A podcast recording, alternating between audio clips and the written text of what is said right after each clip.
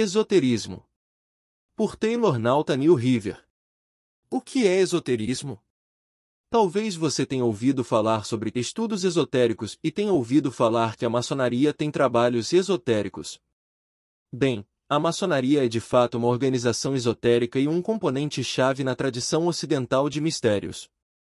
Em primeiro lugar, a palavra esotérico implica algo destinado ou passível de ser compreendido apenas por um pequeno número de pessoas com conhecimento ou interesse especializado.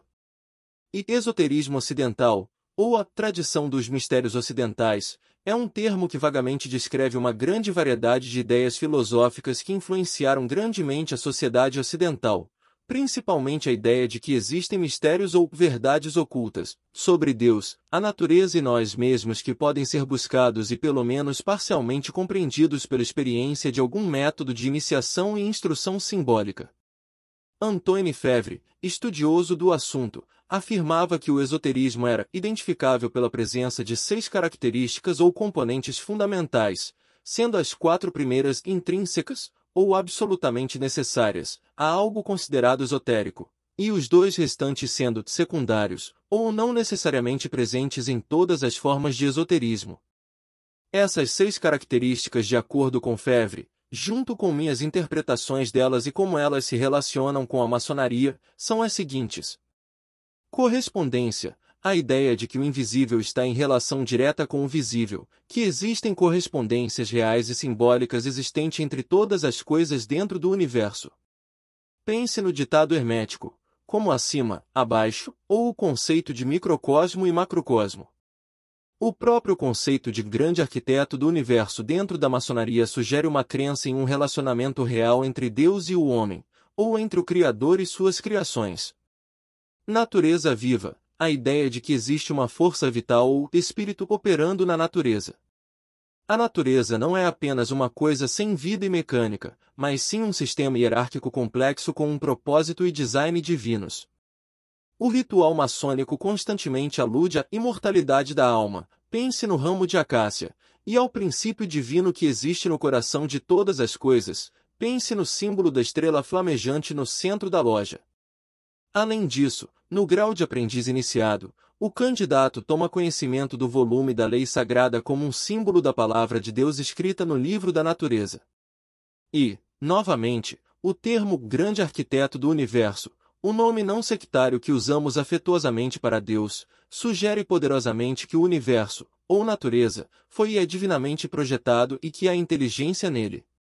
Imaginação e meditação, a ideia de que a mente humana é capaz de se tornar consciente de realidades superiores por meio da imaginação e meditação em ritual e simbolismo. Para explicar como isso se relaciona com a maçonaria, preciso dizer mais do que o fato de que estamos sempre em busca de mais luz?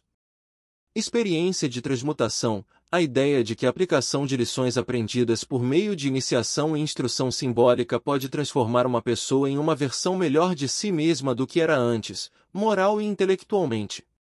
É a transmutação figurativa do alquimista de metais básicos em ouro, simbolizando a mudança da ignorância para a iluminação, da grosseria para a sabedoria, da barbárie para a sofisticação, do caos para a ordem e da escuridão para a luz.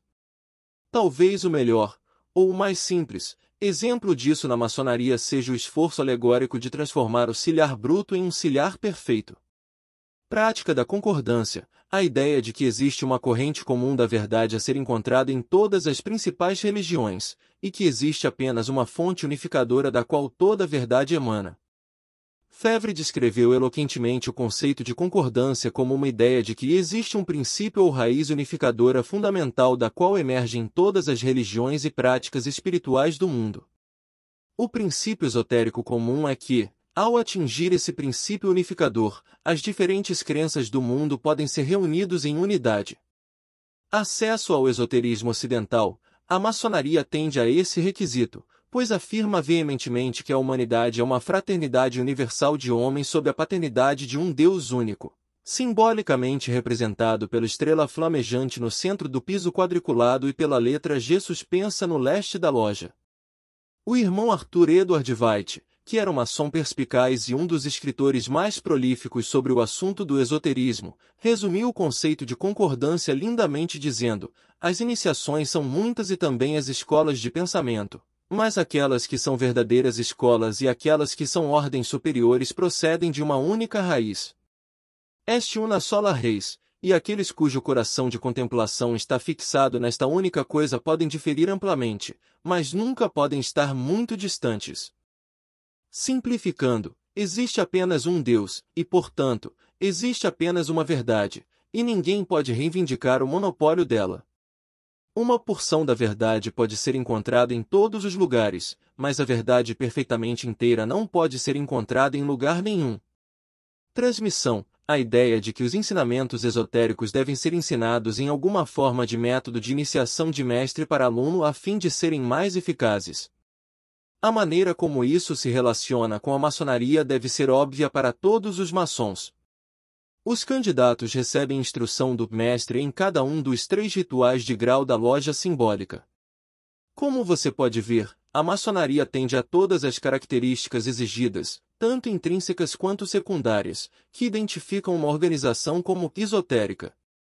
Na minha própria definição, o esoterismo não é algum tipo de especulação romântica e exagerada. É uma forma de misticismo, uma busca interior para experimentar uma pequena porção do divino dentro do mundano. Esoterismo, em seu sentido mais verdadeiro, é o estudo, ou a busca do princípio superior ilustrado abstratamente por símbolos, velado em alegorias e sutilmente oculto em toda a natureza.